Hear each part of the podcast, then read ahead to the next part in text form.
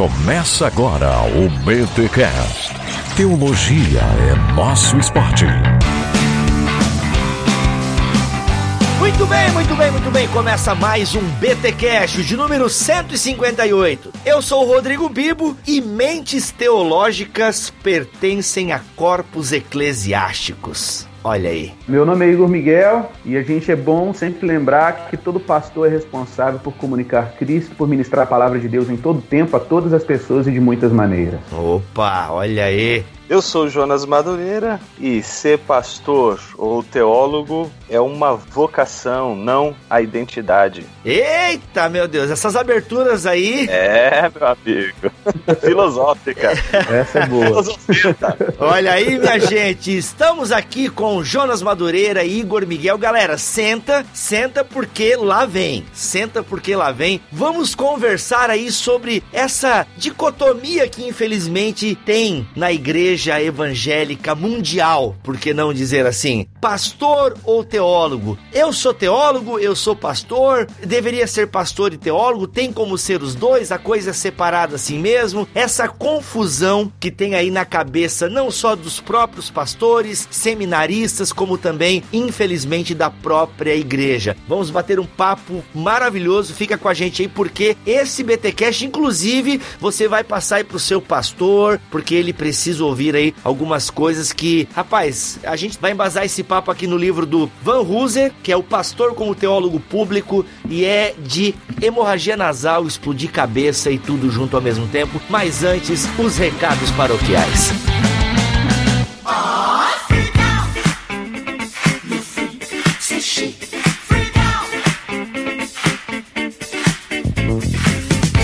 recados paroquiais dessa semana eu quero falar sobre o óbvio, que Tim Keller é muito bom. Timothy Keller, né? Tim Keller é só para os íntimos e eu não sou íntimo dele, mas o Timothy Keller é o autor. E o primeiro livro que eu li dele, e o único até agora, foi Justiça Generosa, e me encantou a maneira com que ele fala sobre a justiça de Deus, a justiça que o cristão deve buscar. Cara, é um livro fantástico para você ir trabalhar, é, motivar a diaconia na sua igreja, enfim, tem tantas aplicações que a gente pode fazer a partir do Justiça Generosa, que, rapaz, tem que ler só lendo, é, dá para fazer estudo bíblico em cima de Justiça Generosa, ele é muito bom. E quando eu li Justiça Generosa, eu pensei, cara, eu tenho que ler mais Timothy Keller. Tô fazendo mestrado, ainda não acabei, tô nessa batalha, mas depois que eu acabar esse mestrado, eu tinha dito para mim, eu vou ler tudo que o Timothy Keller escrever. Como eu sou um, apenas um mortal e não sei ler inglês, né, tal, o meu inglês que eu sei é aquele inglês macarrônico de tanto assistir seriado, eu tenho que ler no português. E graças a Deus, a editora Vida Nova tem traduzido e publicado Timothy Keller aqui no Brasil. E a gente tem o Ego Transformado, A Fé na Era do Ceticismo, Gálatas para você, Igreja Centrada. Inclusive, ouço falar, aliás, eu ouço falar bem de todos os livros do Timothy Keller. Obviamente que alguns se destacam mais que os outros e tal. Nós, no nosso grupo de casais, estamos lendo e estudando o significado do casamento e tem sido muito bacana. Enfim, gente, tem muito livro. Ó, fé e trabalho. Você aí que quer fazer, associar essa ideia, como integrar fé e trabalho. Gente, tem muita coisa boa publicado do Timothy Keller graças à Vida Nova. E agora, nesse mês, a Vida Nova está trazendo aí para nós, caminhando com Deus em meio à dor e ao sofrimento. Se você crê em Jesus e descansa em seus braços, o sofrimento estará para o seu caráter, assim como o fogo para o ouro. Olha só, frase desafiadora. Mais uma vez, né, o tema do sofrimento sendo abordado e gente, com certeza eu quero saber o que o Timothy Keller pensa sobre isso. Explicar por que Deus permite dor e sofrimento no mundo é uma questão que tem exasperado o ser humano há milênios. Timothy Keller analisa essa questão, mostrando que há sentido e razão por trás de nossa dor e sofrimento e defendendo o argumento forte e inovador de que essa parte essencial da experiência humana só pode ser superada pela compreensão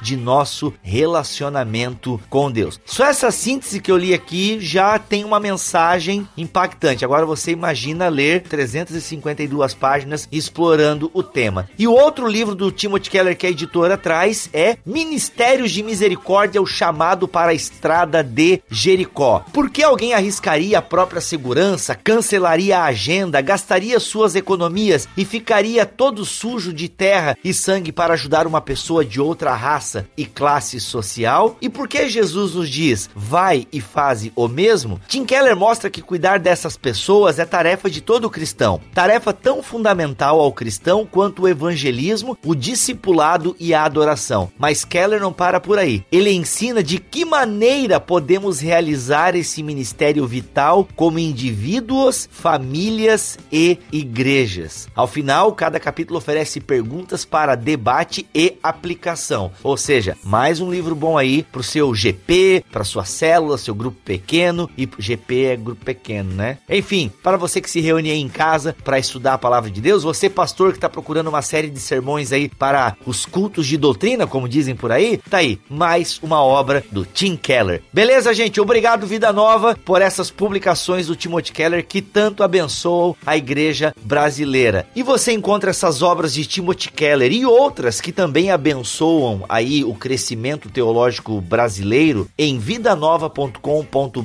ou nas principais livrarias evangélicas da sua cidade. Beleza? Abraço e vamos para esse episódio que está, gente. Ah, enfim, ouça aí. Eu tenho certeza que você será mega abençoado. Passa para o seu pastor. Se o seu pastor não sabe o que é podcast, não entende direito como é que é, baixa para ele, ensina ele como ouvir, porque vai valer a pena. E vai valer a pena. Abraço, gente.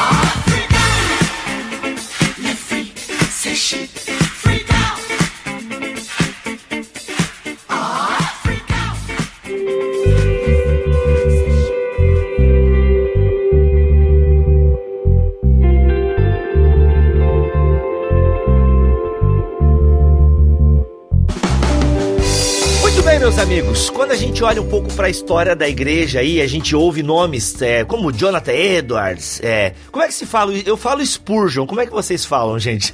É Spurgeon. Spurgeon, é, aí. É, é Spurgeon. É. Ficou é agora com esse seu sotaque inglês, agora eu acho que ficou mais interessante. Mas pode tirar com o seu sotaque sulista.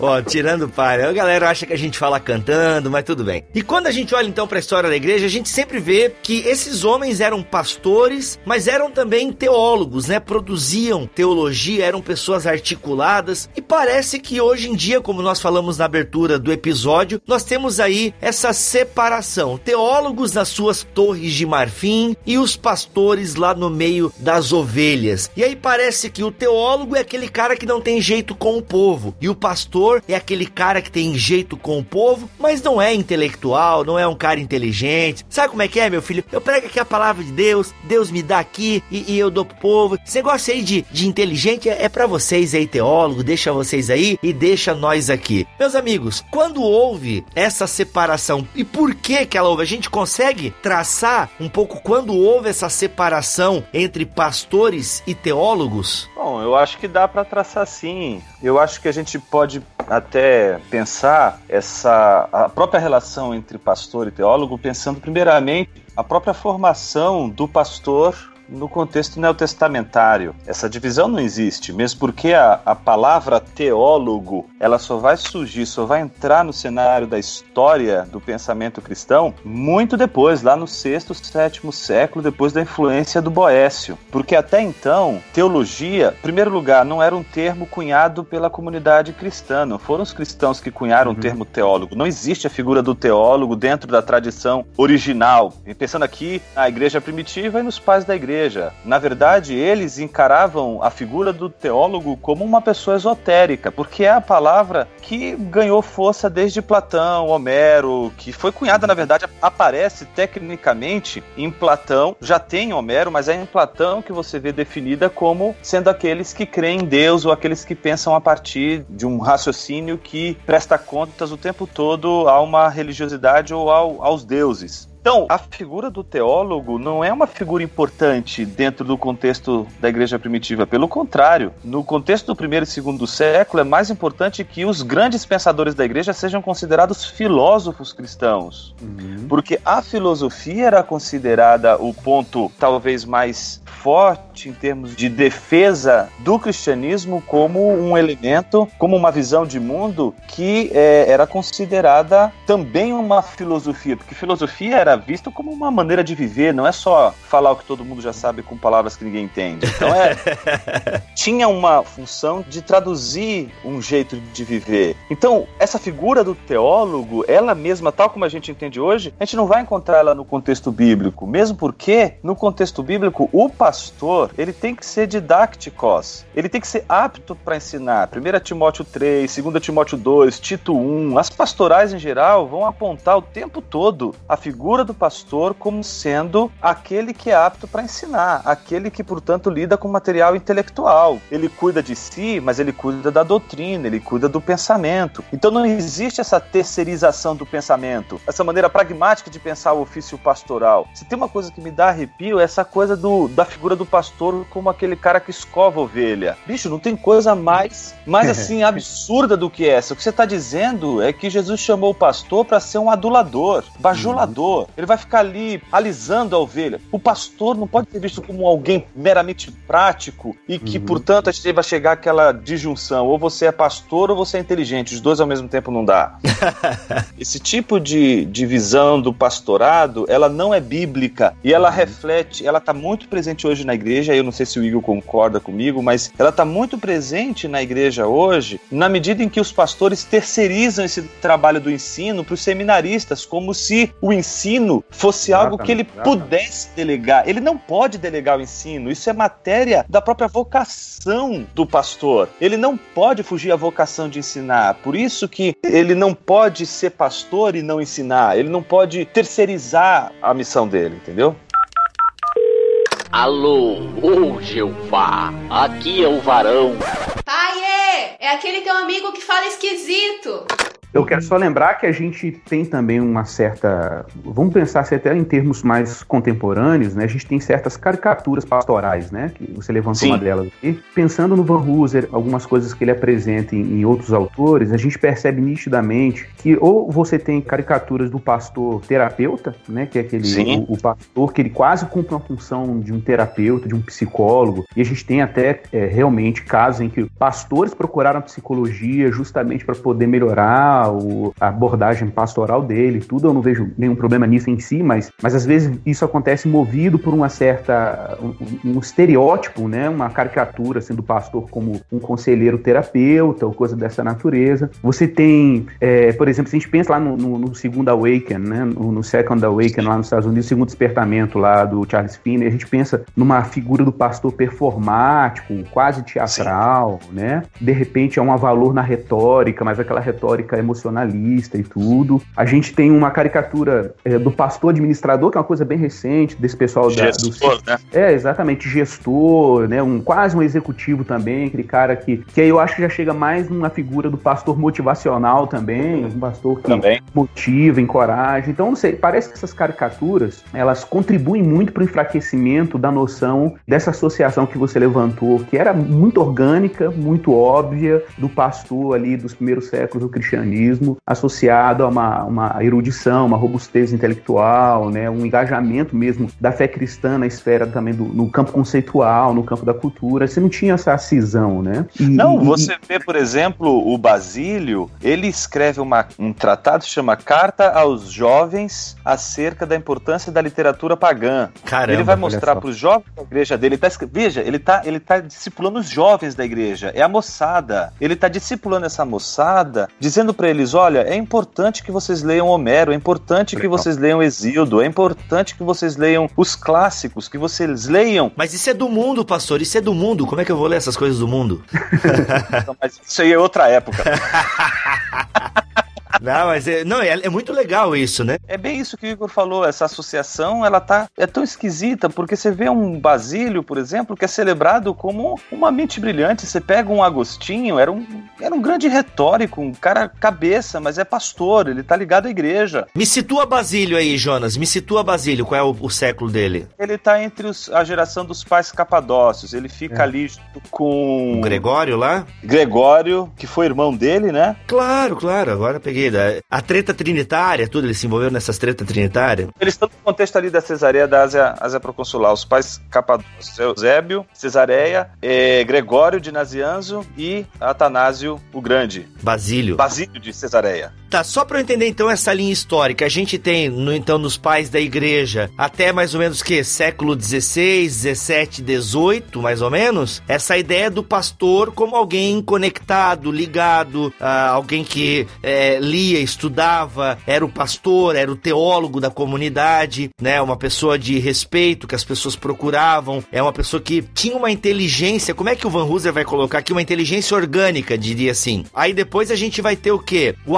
avivalista, né? O modelo do avivalista. Então o pastor deixa de ter mais esse cunho é, de uma produção escrita, inclusive, e ele então é o avivalista, é o cara da oratória, é o cara que fala, atrai multidões, faz apelos e curas. Aí vem o pentecostalismo, né? Que ajuda a fomentar isso. O pentecostalismo, né? Que no, foi embalado nesse berço do metodismo wesleyano e tal, todo esse avivalismo. E aí depois a gente tem o que? Essa separação total. Daí, não, daí a gente vem os outros modelos, né? O pastor gestor, o pastor terapeuta. Tem um que o Van Hooser coloca aqui, né? O tolo sábio, uh, o treinador moral, o agente da esperança, o diagnóstico. É, ele vai dando vários modelos, né? De pastores e tal. Inclusive, só um parênteses aqui de um, de um testemunho. Quando eu tava no seminário, a gente tava tendo teologia prática, né? Que é a teologia prática, que é uma coisa muito estranha essa divisão. Até a gente, depois a gente até poderia falar sobre ela. E aí a gente tava tendo aula com um terapeuta profissional. O cara era pastor e psicólogo, psicoterapeuta e um monte de coisa e tal. Meu, e a gente ficou meio desanimado, assim, sabe? Porque, meu, a gente viu que para aconselhar uma pessoa, quantas técnicas a gente tinha que ter e coisa arada. E a gente ali com a nossa teologia bíblica, né? E aquela coisa toda, a gente se sentiu. Tanto que o professor da matéria sentiu que a gente tava um clima meio assim, deprê, caramba, a gente não vai aconselhar ninguém na comunidade, eu não vou abrir minha boca. Olha só o tanto de coisa de que eu tenho que saber, não sei o que, não sei o que lá e tal. Ele falou assim: ó, gente, depois que o cara foi embora, obviamente, né? Pessoal, calma, não é bem assim, né? Eu até achei maduro do meu professor, porque ele citou até essa ideia, não, olha, nós temos a palavra de Deus, a gente tem que entender que a gente é, nem tudo é problema emocional, a gente lida com a categoria de pecado, e para tratar pecado é a palavra de Deus, não é a terapia, não é Freud, não é Jung. E, pô, sabe, deu até uma. Oh, não, peraí, eu não sou um inútil. Porque até o Van Hooser vai tocar nessa ideia, porque nesses modelos atuais de pastorado, o cara, ele, ele não se mede pela palavra, ele se mede pelo grande nome do momento, né? Exato.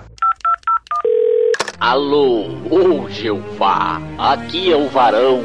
Pai, é aquele teu amigo que fala esquisito.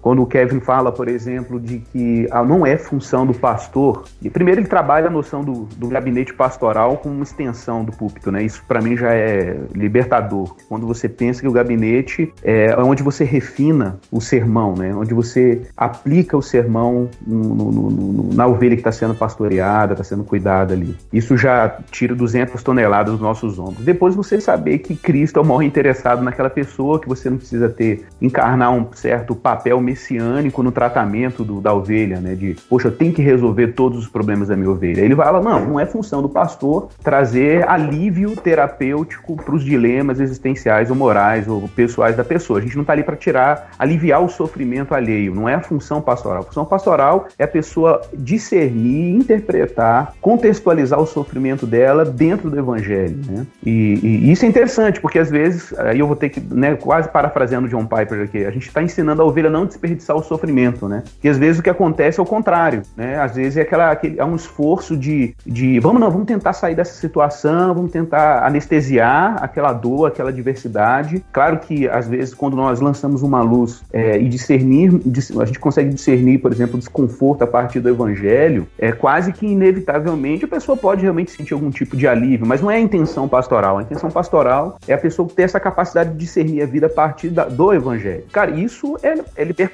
Para quem tem uma vocação pastoral autêntica, enraizada nas escrituras, já vem caminhando numa compreensão teológica da palavra de Deus, de repente você fala, poxa, então a minha teologia ela tem uma função pastoral sim, ela serve à comunidade sim, ela é para a igreja, né? E eu não preciso ficar, é, é, tipo, terceirizando o serviço pastoral. Acho que também dá para a gente pensar, a partir disso que o Igor falou, um outro ponto que também às vezes me preocupa muito. A gente, quando pensa essa figura caricata do pastor como gestor, gestor, ou É. pastor como terapeuta. A gente não está, obviamente, é, menosprezando a figura do gestor, a figura do terapeuta, mas a gente está frisando aqui, eu acho que uma ênfase que distorce não a figura do gestor, distorce a figura do pastor, não a figura do terapeuta, mas a figura Exatamente. do pastor. E eu acho que hoje, quando a gente vê essa troca de papéis dentro do contexto do ministério pastoral, a gente acaba focando mais nas igrejas, talvez pentecostais ou neopentecostais, ou igrejas cujo pastor ele está totalmente divorciado de qualquer preocupação intelectual, de ordem compreensiva. Ele não é uma pessoa, por exemplo, dada à reflexão, vamos dizer assim. E aí a gente acaba pensando sempre na figura dos pastores não intelectuais e que, portanto, para justificar a sua pobreza, talvez intelectual, ele acabe por negar a vocação do ensino e a dizer: olha, eu sou um homem prático. Mas eu É. acho que há também, por parte dos intelectuais, dos pastores intelectuais, um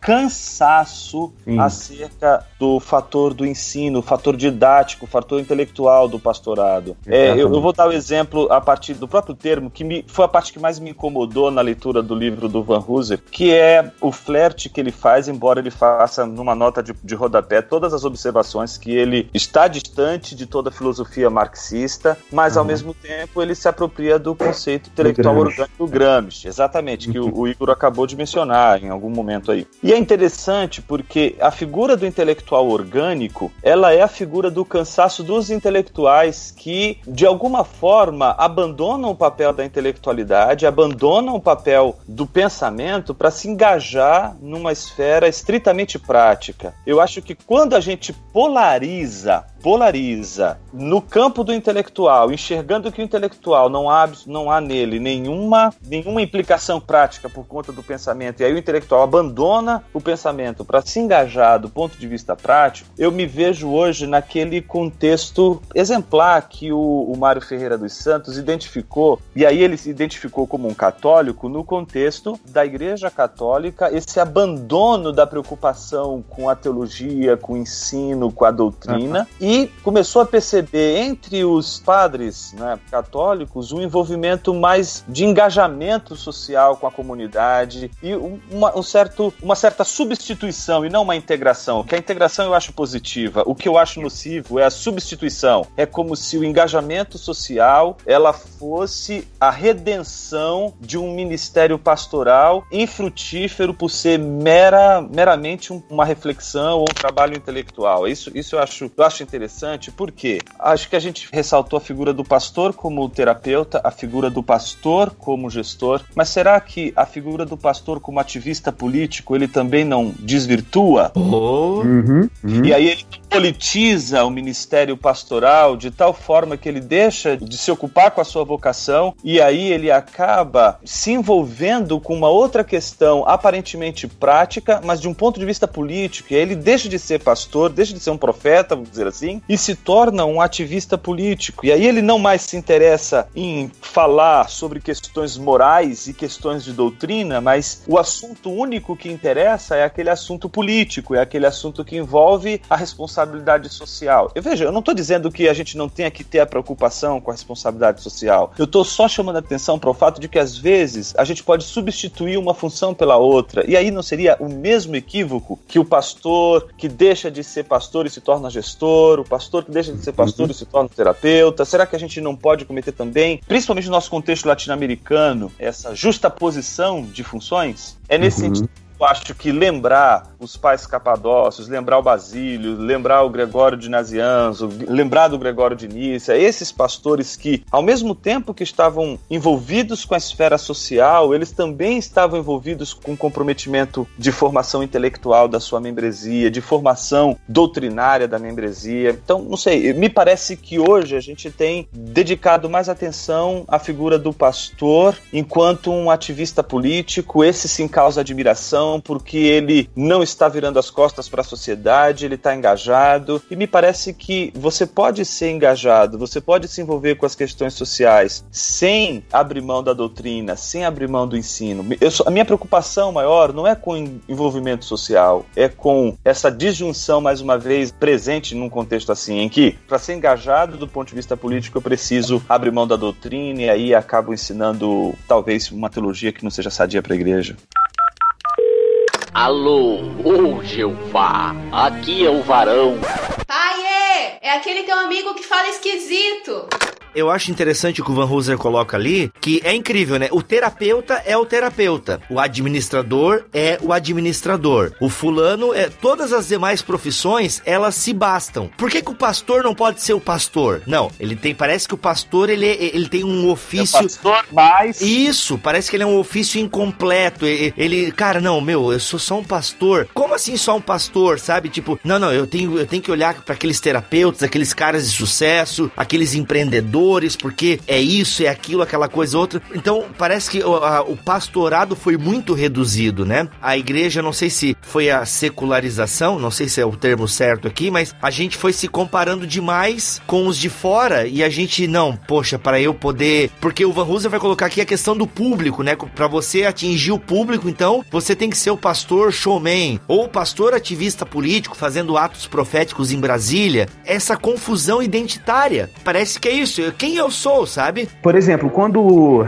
Eu não sei, assim, não sei o que o Jonas pensa, mas eu acho que tem um ponto, assim, que o Van Rusa destaca no livro dele que me parece muito inquietante, que é, por exemplo, ele fala de uma forma muito explícita, quase num tom, é, assim, apaixonado, né? Ele fala assim: olha, gente, o lugar, o cadinho do teólogo, o locus de atividade do teólogo é prioritariamente a igreja. Sim. E às vezes essa, essa coisa escapa, né? Porque a gente já fala assim: ah, não, o teólogo, ele é alguém que está, concentra suas atividades na academia, né? Porque também tem esse lado aí do, do teólogo acadêmico. Ele até fala: o teólogo acadêmico é secundário. O locus, a gente precisa resgatar a noção de que o locus do teólogo é a igreja local é a prioridade da atividade teológica. Porque, na verdade, a gente fala assim, ah, não, porque o administrador está lá na empresa, né? O terapeuta está lá na, na, na, clínica. E o teólogo, onde que ele está? Ele está só na academia? Não, o teólogo, ele tem como matriz de trabalho dele prioritário a, a comunidade visível de Cristo, a igreja, né? Como a gente conhece, a igreja visível. E é interessante porque, na verdade, quando o Van Hooser diz, por exemplo, que pastores não precisam de QI, né?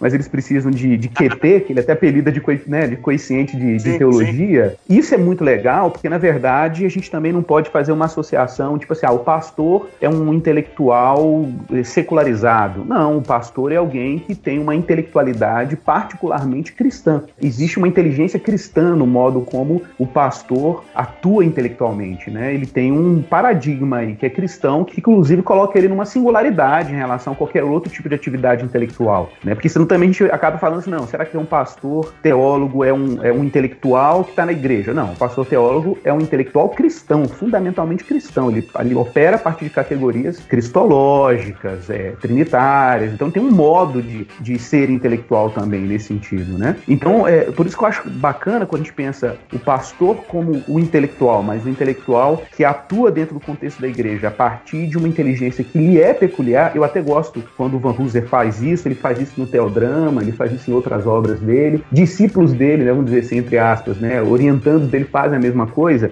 que é resgatar a noção de que o teólogo ele opera a partir de uma sabedoria, né? Opera a partir de uma sapiencialidade, assim, não necessariamente uma, uma, um intelectualismo abstrato ou coisa dessa natureza, né? É ele, aí que ele recupera aquela noção de frônesis. Que é Isso, é frônesis, exatamente. Como é que é?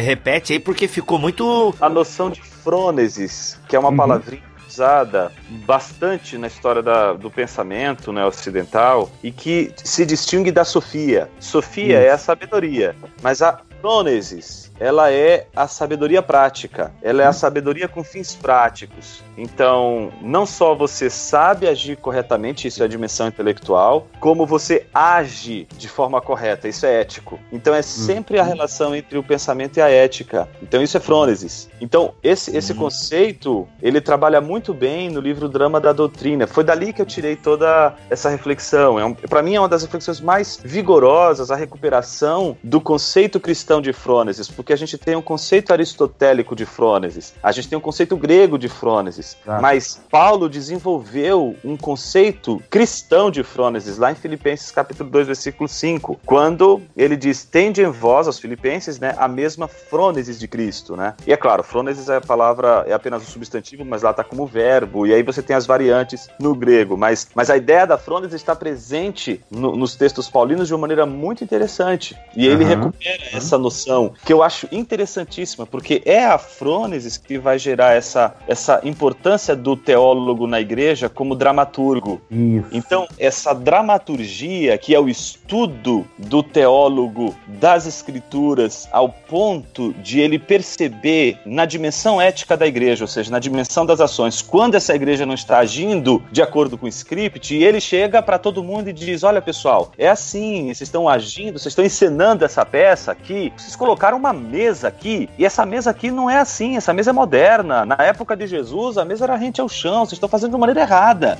Então, tira essa mesa daí. Essa mesa não corresponde. O dramaturgista é o cara que conhece a peça e sabe aqueles detalhes que manterão a originalidade, que vão manter aquela exibição de uma maneira mais próxima possível da intenção autoral. Então, eu acho que essa figura do teólogo na igreja é importantíssima. Por isso que quando você começou esse nossa conversa chamando a atenção para aquela frase do Van Hooser inicial, né, de que mentes teológicas estão presas a corpos teológicos, acho que isso faz todo sentido. O teólogo que não quer se envolver com a igreja, ele é uma alma penada, ele é um fantasma. Ele, ele só vai um espectro, né? Ele é um espectro, ele é um espectro. espectro. Então, essa ideia do teólogo como pensador lá da Torre de Marfim, que não se envolve com a comunidade, porque ele é só um cara de reflexão, é uma ideia equivocada do teólogo na igreja. Este não é um teólogo, isso pode ser um intelectual, pode ser um Uhum. cara bem entendido, mas o teólogo, para ser entendido dentro da tradição cristã, ele tem que estar envolvido com a igreja da cabeça à planta dos pés, porque é na igreja que ele vai mostrar, vai tornar visível a teologia. A inteligência dele é uma mente, ela é invisível, ela só se torna visível na comunidade. É a igreja que torna visível o trabalho do teólogo. Alô, ô Jeová, aqui é o varão. Pai, é aquele teu amigo que fala esquisito. Eu não sei como é que ficou o título no livro em português, no capítulo que ele trabalha a noção do teólogo, do pastor teólogo como artesão na casa de Deus. Não sei se ficou assim em português, que eu li Foi a obra- exatamente assim. Ah, tá. Que é isso que o Jonas está falando, né? Do pastor teólogo como artesão na casa de Deus. Aí você trabalhou É a, a analogia do dramaturgo, né? Lá do, Isso. do drama da doutrina. Mas é, é legal porque essa noção de que ele- o, o trabalho do pastor é isso, né? Por exemplo, a gente priva às vezes o pastor da esfera da liturgia, entrega para o líder de adoração, né? Ou às vezes você concentra a educação cristã da igreja para o seminarista, como você falou, a evangelização, quem encabeça a evangelização é o irmão que tem um ministério para evangelizar especificamente, né? E, e aí acaba que a gente descarga, vai fragmentando a função pastoral, né? E, e ele deixa de ter esse papel de artesão da casa de Deus, quase com um trabalho arquitetônico mesmo, de organizar É, e- a dinâmica da igreja. Né? E é interessante porque o pastor, como teólogo, ele não tem só preocupações, digamos assim, querigmáticas, ou seja, da ordem da Isso. proclamação do evangelho. Ele não tem só preocupações catequéticas ou de discipulado, Uhum. ou de progresso na fé cristã. Ele não tem só uma, um trabalho artesanal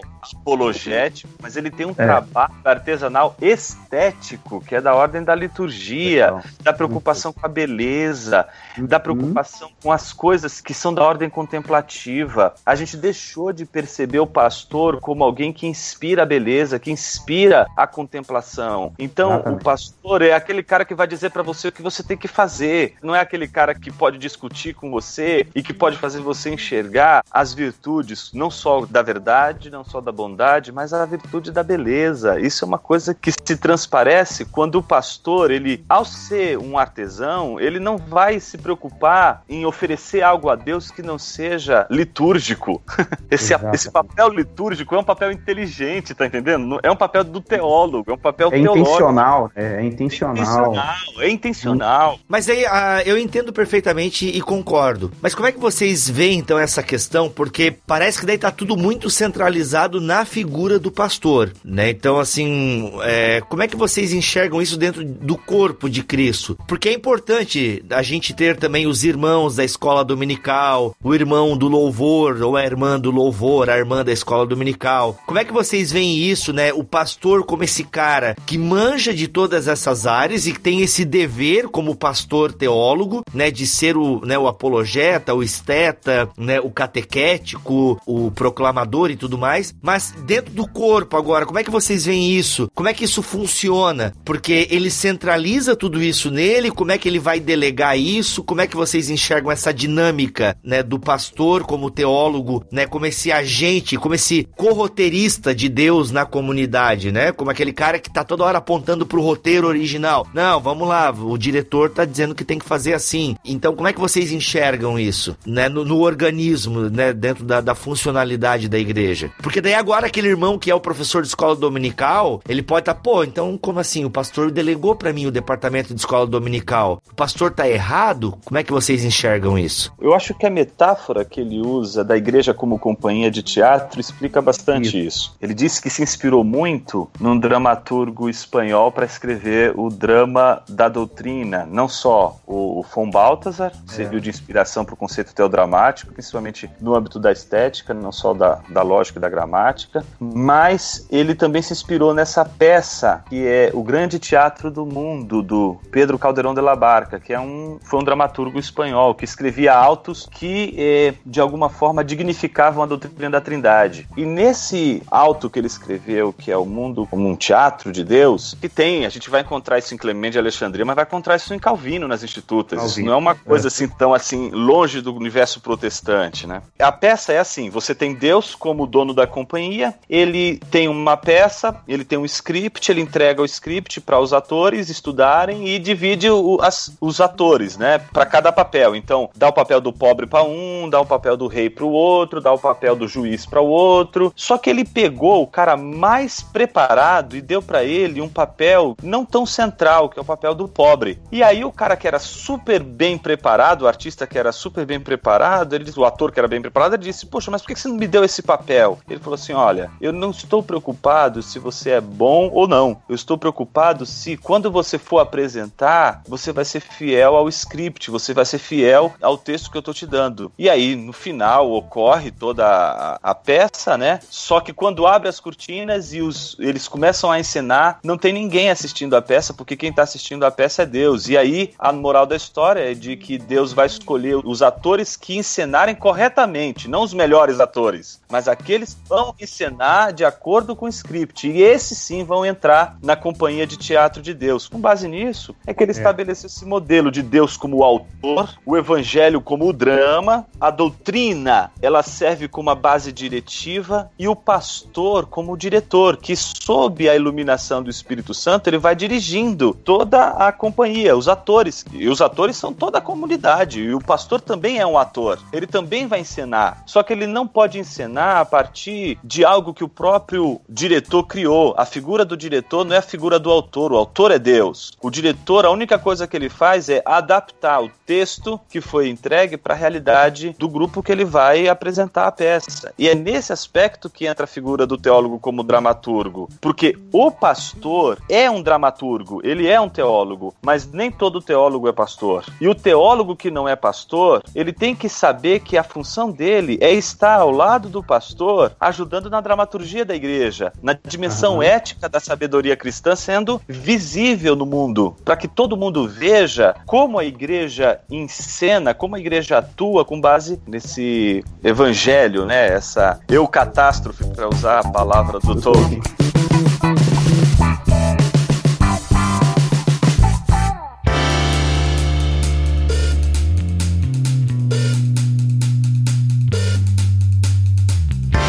Tá, mas ô Jonas, agora aí tu não, tu não fez uma separação entre o pastor e o teólogo? Não, mas ela existe, ela existe. Ela não pode não existir. O próprio Van Hooser faz isso no início. Lembra que ele conta uma historinha? A historinha é a seguinte: o cara chega para ele e falou assim: Olha, eu queria muito estudar teologia, mas eu não quero ser pastor porque eu não quero me envolver com a dimensão prática. Eu quero me, me envolver com as coisas que são mais importantes, as que são mais. O que, que ele diz? É, realmente você não tem condições de, de, de estudar para ser um pastor, porque isso vai exigir de você uh, um esforço e uma inteligência muito maior do que a que você é capaz de, de é. desenvolver achando. ele tá mostrando pro cara, ele tava criticando o cara por achar que se ele se tornasse um pastor, ele seria um intelectual menor. Uhum. Uhum. Mas ele mesmo, Van Hooser, não se considera um pastor. Ele mesmo, ele se considera como um teólogo que percebeu que a função dele é estar na congregação, na igreja, servindo lá na paróquia que ele frequenta, na igreja local da qual ele faz parte. Então, Mas é de qualquer aquela... forma, aí, nesse caso, o teólogo está servindo a igreja, de qualquer ele forma. Está... Isso, essa é? é a definição, esse é o ponto. Uhum. Mas ao mesmo tempo, o pastor, pelo que eu entendi também aqui da, da leitura dele, o pastor tem que também correr atrás da máquina, digamos assim, ele também precisa ter. Ele tem que ser teólogo, né? De acordo com ele. Isso. N nesse sentido eu tô dizendo, né? O, o, pastor ele tem que ter essa inteligência orgânica que ele vai desenvolver aqui, né? Essa ideia do que o pastor ele trabalha com esse material, digamos, com esse roteiro, com esse drama que ninguém mais trabalha, né? Só o pastor e a igreja cristã possui esse drama, que é o drama do evangelho, né? Para usar a metáfora dele aqui. E gente, aí o Van Hooser vai falar da teologia pública, né? Eu queria que vocês explicassem para nós esse conceito mais popular de teologia pública e o conceito do Van Hooser aqui. Tadinha, a gente só fala Van Hooser, mas tem outro autor no livro também, né? Que é o Owen, bem, eu não sei como é que é o nome do cara aqui, Strachan, sei lá. É o Owen Strachan, né? Mas tadinho, ele tá aqui também no livro, né? Essa mania nossa aí de falar que é a introdução ao Novo Testamento do Carson. Mas tem mais dois que escreve também, né? mas ele fala que ele utiliza um pouco a ideia da teologia pública como diferente do conceito de teologia pública. Tem muita gente que não sabe nem o que é teologia pública, o conceito mais é, difundido, digamos assim. Vamos então explicar um pouco esse conceito mais difundido e o conceito proposto aqui pelos autores do Pastor como Teólogo Público? Então, o que, que acontece? Existe realmente um uso hoje do termo da teologia pública, né? Tem um uso mais progressista do termo, em que, na verdade, é uma associação da teologia muito com essa esfera do, do, do ativismo social, né? É, existe essa dimensão. Não é o caso do Van Hooser. Van Hooser ele tenta fazer um resgate mais lato do termo, né? Um resgate mesmo até quase etimológico, quando ele, ele retoma a noção de público, né? É, de, de povo. E aí ele fala, olha, povo aqui é povo de Deus e povo em termos gerais, né? Povo como a população geral, sociedade em termo amplo, assim. É claro que a proposta do Van Hooser, me parece, pelo menos a partir desde a introdução, ele vai trabalhando isso ao longo do livro, é muito assim uma tentativa de colocar o pastor realmente na linha de frente como uma resistência à secularização, né? E, e a gente precisa lembrar o que é essa secularização, o que é o secularismo, né? Que é uma força cultural brutal que a gente tem experimentado. É, claro que esse movimento é um movimento que tem raízes até pré-modernas, mas ela assume características muito fortes a partir da Revolução Francesa e, e na medida que a gente vai é, entrando aí na secularização, no, nos movimentos racionalistas todos e todos os dobramentos do racionalismo, a gente percebe uma, um esforço, principalmente hoje, né, de segregação de qualquer tipo de posição religiosa em questões de natureza pública, né? Então é como se o secularismo rogasse para si uma certa neutralidade religiosa, né? E ela vai reprimindo, vai colocando ou impondo sobre a igreja uma reclusão, né? E tudo. E às vezes acaba que a igreja compra a retórica secular também,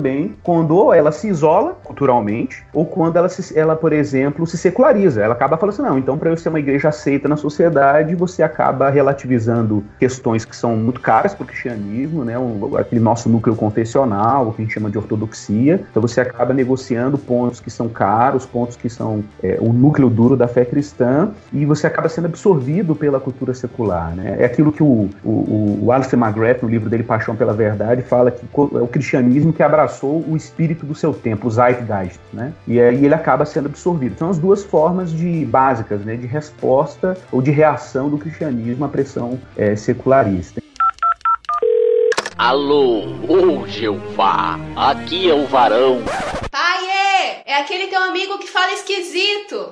Tá, só pra ver se eu entendi, Igor, desculpa te interromper. A teologia pública tradicional aí mais difundida, é essa teologia então que abre mão de algumas coisas para poder dialogar com a sociedade em geral? O que eu falei no primeiro momento é que existe um uso do termo teologia pública associado a um certo progressismo. Então, o que o Van Hooser faz não é isso, né? Sim, não, o que ele faz não. Mas eu digo, e essa teologia pública mais difundida aí, no afã de querer dialogar com a sociedade, nas suas mais é, variadas facetas e tal, acaba amenizando um pouco. Ela caindo nesse segundo ponto. Isso. Numa espécie de secularização da fé, né? Eu não tenho E dúvida. talvez, eu não sei também se o Igor concorda comigo, mas eu acho que aquilo que se entende por teologia pública, que o próprio Van Hooser sabe do conceito e quer se distanciar, é a Isso. ideia da teologia politizada, é a teologia e política, é as questões estritamente relacionadas à política. Uhum, Então, uhum. teologia pública seria uma teologia politizada, vai trabalhar aquelas questões, essas questões, por exemplo, que hoje relaciona a questão do gênero, a questão, essas questões todas que a gente vê da Exato. ordem do dia aí, mas na esfera política. É uma Eu politização da teologia, é, né? Exato, Igor, exato. Eu usaria, inclusive, essa expressão. Acho que é uma a teologia pública é uma teologia politizada. A teologia Hum. pública do Van Hooser é a ideia do teólogo como aquele cara que não fala só, não tem algo a dizer só sobre temas religiosos. É o pastor que também pode falar sobre arte, é o pastor que também pode falar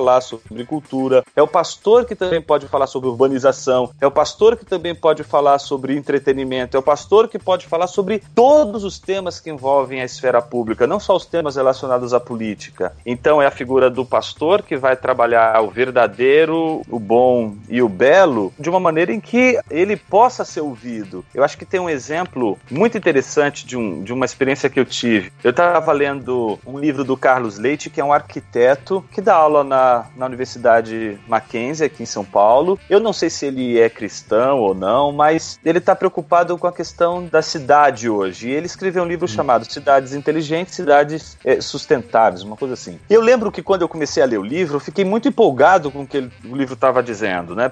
Foi um, momento que eu estava tentando ah, ouvir outra maneira de conceber a cidade, mais pelo lado dos arquitetos. E aí, na primeira, no primeiro capítulo, o cara me cita Douglas Wilson como Oh. uma das fontes da pesquisa dele. Eu falei, Douglas Wilson? Sim. Pô, mas Douglas Wilson é o É o pastor. mesmo?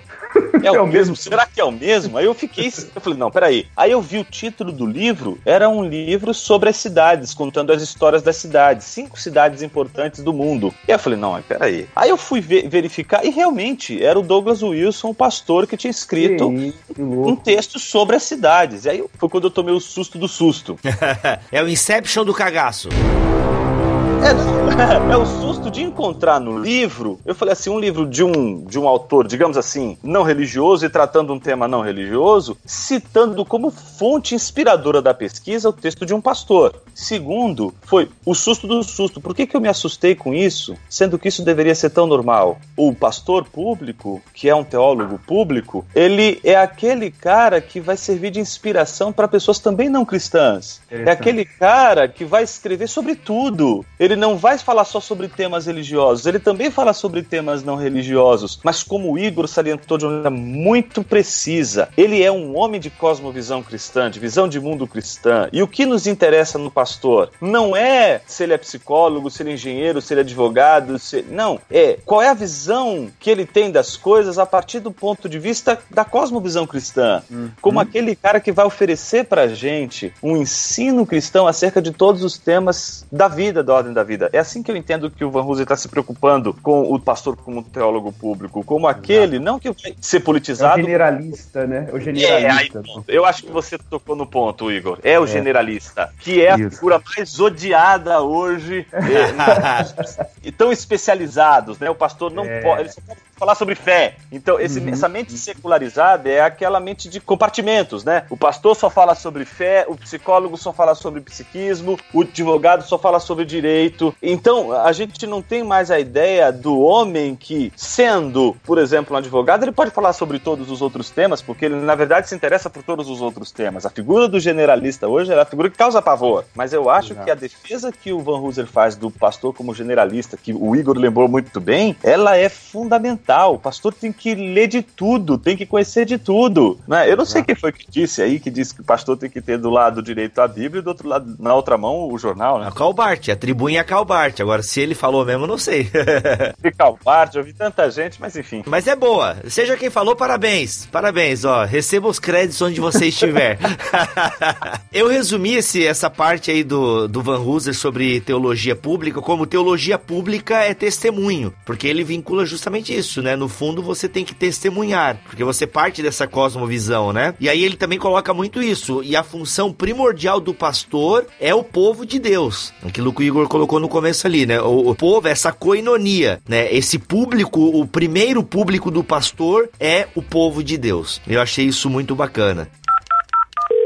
Alô, ô Jeová, aqui é o varão. Pai, é aquele teu amigo que fala esquisito.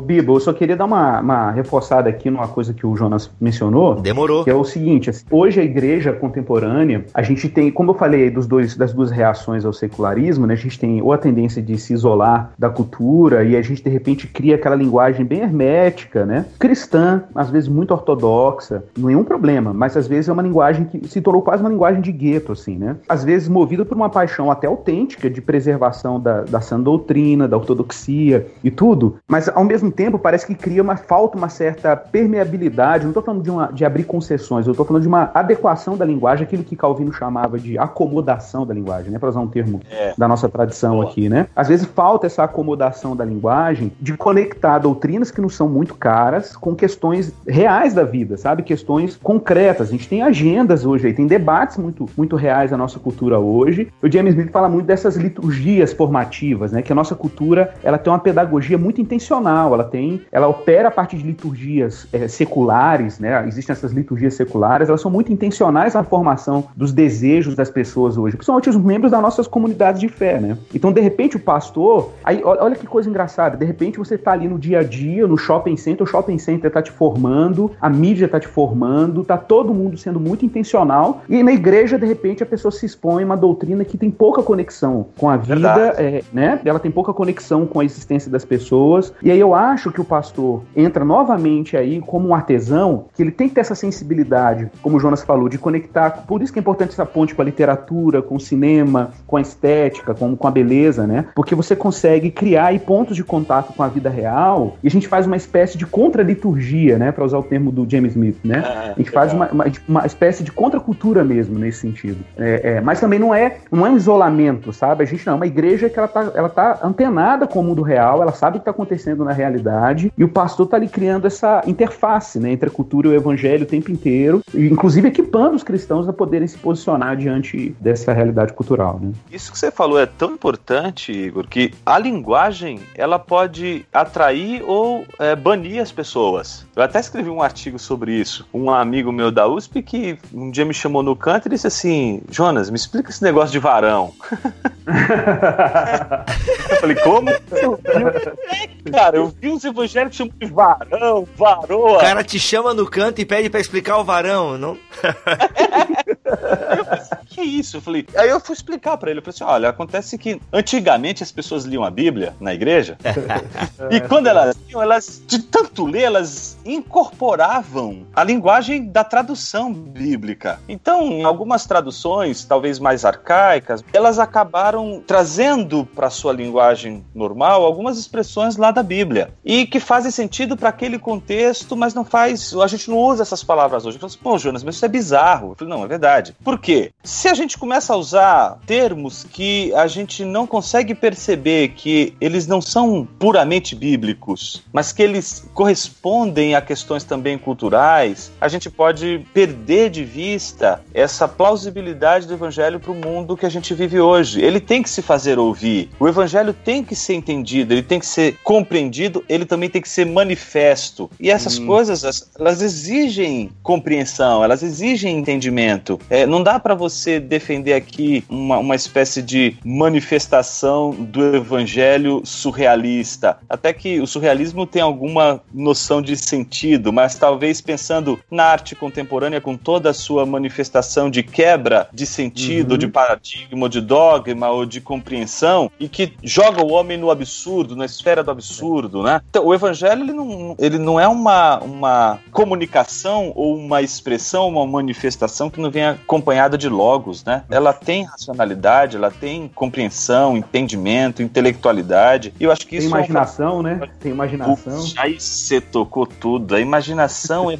fundamental. Você sabe que minha tese de doutorado foi em Tomás de Aquino. E eu peguei uma tese de Tomás onde ele trabalha exatamente isso, que Deus nos forjou de uma tal maneira que nós não podemos conhecer nada sem a imaginação, sem formar imagens. Então, como diz Schaeffer né, no Arte e a Bíblia, o homem não deveria ter medo, o cristão uhum. não deveria ter medo da imaginação, da fantasia. Uhum. Pelo contrário, ele tem que ser motivado pela imaginação, pela fantasia, porque é o próprio Deus que nos fez assim, incapazes de conhecer sem imaginação. A gente só conhece formando imagens. Até o Van Hooser faz uma crítica, acho que num livro dele que não sei se a Vida Nova já trouxe pro Brasil, mas eu li um artigo no Tuporém, ele falando de como nessas novas tecnologias do CGI podem até tolher essa nossa imaginação, né? Porque tá tudo tão pronto já ali que a gente já não imagina mais, né? Tá tudo já, já estão produzindo a imaginação para nós. Eu li alguma coisa, mas não sei se eu também peguei todo. Eu li, acho que não li todo o artigo, mas o que eu li das duas duas primeiras perguntas ele fazia um pouco essa análise, né? Não sei se eu li direito também. Alô, ô Jeová, aqui é o varão. É aquele teu amigo que fala esquisito. Ouvindo vocês falar tudo isso aí, é, eu lembrei de um trabalho, eu nunca acompanhei, nunca fui a fundo, então posso correr o risco aqui de, de falar besteira, mas pelo pouco que eu acompanho nas redes sociais o trabalho do Marcos Botelho, ah, que é o cara lá do JV, dos Jovens da Verdade, e, e, ele é pastor de igreja, mas eu sei também que ele faz um trabalho meio paralelo, que é a Glocal. E pelo pouco que eu vejo nas redes sociais, ele faz justamente esse diálogo, né, das questões contemporâneas, da arte, eu vi que ele já falou de quadrinhos, e, e é uma parada bem bem contemporânea, fora do templo, mas que discute é, esses temas a partir da cosmovisão cristã. Vocês acham que isso deve ser incentivado e tal? O, o Marcos até recentemente me fez o convite para participar lá, só foi por uma questão de agenda que não deu para a gente poder participar, mas eu tenho a impressão, de, até onde eu tenho escutado, das pessoas que foram e tal, que é uma tentativa de, de trabalhar temas não, não cristãos, cristãos trabalhando temas não cristãos, entendeu? O que eu acho extremamente relevante. A gente precisa ser treinado a pensar temas não cristãos numa cosmovisão cristã. E vocês falando, eu lembrei muito desse trabalho dele. Dá pra gente citar? É válido citar esse caso dele aí? Eu acho que tem que ser incentivado. Eu acho que tem toda e qualquer iniciativa dentro da igreja que trabalhe nos jovens a formação da cosmovisão cristã a partir do tratamento de questões não religiosas, eu também acho legal, porque a gente pode ser cristão, se dizer cristão, e quando a gente vai trabalhar temas não religiosos, a gente pula a cosmovisão cristã e trata com uma cosmovisão pagã, com uma cosmovisão secularizada. Eu acho que a gente tem que ser treinado a pensar Exatamente. temas não religiosos a partir da cosmovisão cristã. Então, eu acredito que toda iniciativa de dentro da igreja que fomente os jovens cristãos a pensar em temas não religiosos, mas a partir da cosmovisão cristã, devem ser incentivados, devem ser mentoreados, devem ser. Devem, a gente deve apoiar, sem dúvida. Eu posso citar, inclusive, um outro exemplo, né, para enriquecer de iniciativas dessa natureza aqui no Brasil. É, é, por exemplo, o próprio Labri, né? Que já vem trabalhando temáticas assim do campo da política, né? Do cinema, da arte. Teve inclusive um retiro muito bacana que o Labri Brasil fez, que foi um retiro sobre cultura pop, né? E, e arte contemporânea e tudo. E, e foi muito legal porque trabalharam assim o subtítulo era de Orna Sebastian Bach a Lady Gaga, né? Então. Caraca, já aconteceu isso? Já aconteceu? Já, já aconteceu. O Marcos Almeida do Palavra Antiga participou da, do retiro. Foi um tema bem quente, assim, na época, né? Tem as gravações, né, Igor? A gente tem acesso a esses áudios, né? Tem, tem os áudios. É só ir lá no site do Labri, pedir lá a tabelinha lá que eles mandam, tem como comprar os CDs. Show né? de bola. E, Bibo, pensando no que o, que o Igor tá falando, eu tive a experiência de participar participar de encontros do Labri, a convite do Guilherme e tal. Cara, foi uma das experiências mais mais gratificantes que eu tive no meu contexto brasileiro, no contexto que a gente está aqui. Eu,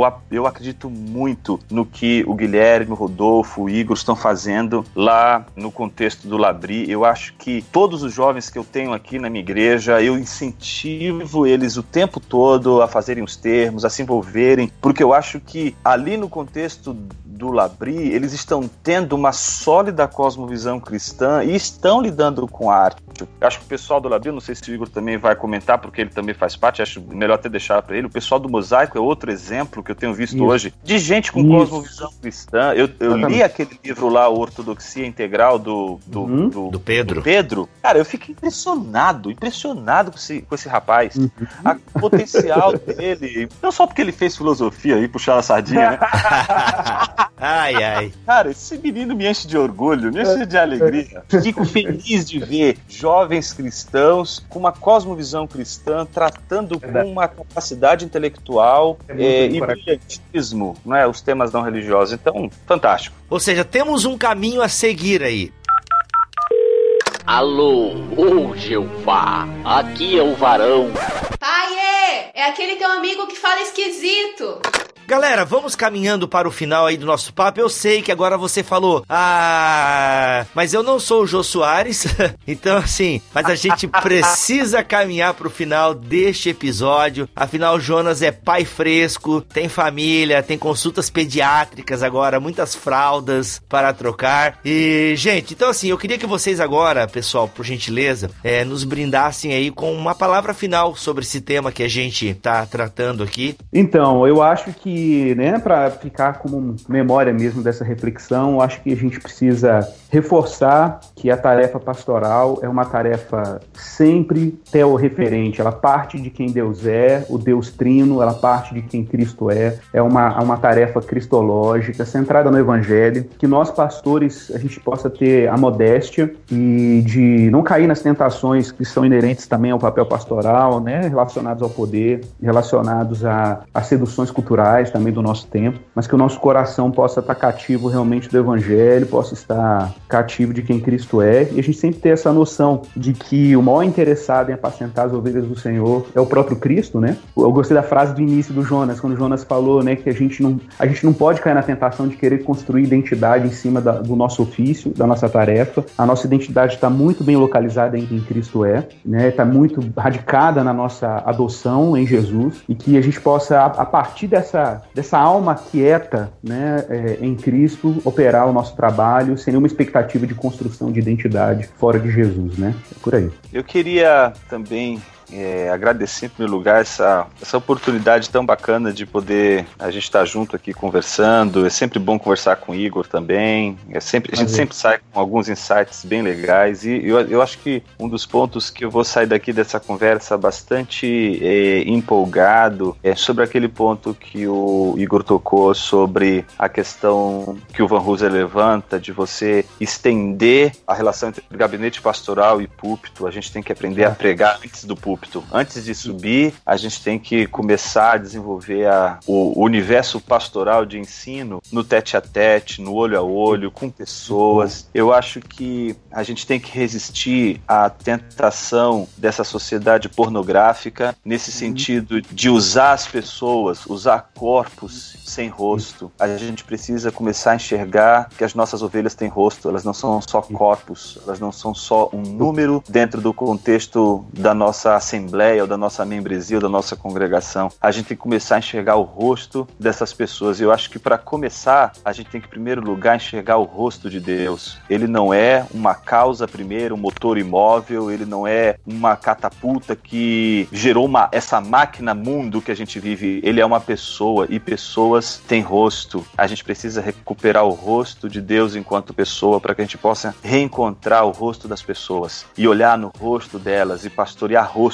e não cotos. Eu acho que essa ideia que a gente está saindo daqui de repensar o pastorado a partir de toda essa ligação com a teologia não é repensar o pastorado numa espécie de intelectualização do ministério pastoral, mas uma humanização do ministério pastoral pela palavra, pelo evangelho, pela consideração do ser humano como um todo. E eu acho que isso a gente vai sair daqui, pelo menos eu saio dessa conversa com Igor, com Bibo, assim, bastante desafiado, para não dizer também, por que não, humilhado. Muito bom, gente. Ah, além do livro do Van Hooser, que a gente tomou aqui como pauta, né? Como ponto de partida do nosso papo, que é o Pastor como Teólogo Público, recuperando uma visão perdida de Kevin Van Hooser e Owen, aqui o carinha que a gente esquece, né? E o Owen Strachan, né? Owen, tadinho, mas é gente boa, tanto que escreveu o cara aqui. E, e, o nome tá igual, tá com o mesmo tamanho na capa, hein? Isso aí. John Owen. É, o Owen. O Owen tá com o mesmo tamanho do Van Hooser aqui. Que é editado pela Vida Nova. Lembrando que a Vida Nova tem editado muitas coisas do Van Hooser, que é o drama da doutrina. A melhor editora deste país. ai, ai, ai. Olha aí, gente, né? E vai traduzir o James Smith, fiquei muito feliz. Agora eu tô. Vai, e vai trazer muita coisa, viu, Igor, do James Smith. Vai ter muita coisa dele aí. Eita, então tá aí, ó. Vida Nova você tem que acompanhar. Já viu que você tem que ler. Mas, gente, então tem esse livro aqui que a gente pautou a nossa conversa. O Pastor como Teólogo Público da Vida Nova, do Van Hooser. Alguma outra literatura pra gente bater o martelo? Bater o martelo não, a gente abriu aqui um espaço para diálogo. Mas alguma outra literatura que vocês indicam, que acham que pode somar aí na nossa discussão? Eu tenho uma aqui para indicar da concorrente. Opa!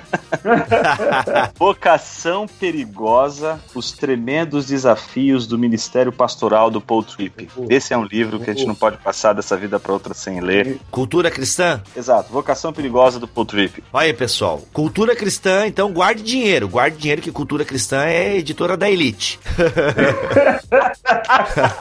Mas aproveita que tem promoção de vez em quando, vai lá. Ô, Jonas, essa era a hora que você tinha que falar pro Bibo assim, tu dizes, né? Tipo. tu dizes. Não, mas é verdade. A galera que compra livro aí sabe que a cultura cristã tem excelentes títulos, mas os caras não aliviam. bom, eu não sei. Bom, não é uma literatura diretamente para o Ministério Pastoral, assim, não é dirigido para o público pastoral é, necessariamente, mas são livros que me ajudaram muito, assim, perceber, ter uma qualidade das pessoas que a gente né, atende no gabinete. Não, eu vou falar do clássico, que para mim, eu acho que nunca vi um livro que me ajudou tanto em gabinete como Confissões, de Santo Agostinho, que é um clássico dos clássicos aí. Me ajudou brutalmente no cuidado pastoral, assim, livro que realmente é, é, me ajudou muito. É, bom, eu tô indicando livros em português, porque em inglês tem outras obras que não chegaram ainda. Uma Vida Nova vai traduzir, que é Você é o que Você Ama, do James Smith, não chegou ainda, que me ajudou também muito recentemente a cuidar de questões da ordem da igreja mesmo, dimensão litúrgica. Por exemplo, a gente fez agora um trabalho muito legal na igreja de oração, então a gente está fazendo isso inspirado muito em, em, em expressões litúrgicas de, de oração comunitária, está sendo muito legal. E, ah, bom, aí se já é mais diretamente para o público pastoral, que é o livro é, A Vocação Espiritual do Pastor, né, do Eugene ah, Peterson. Eu achei muito bom. Isso é lindo.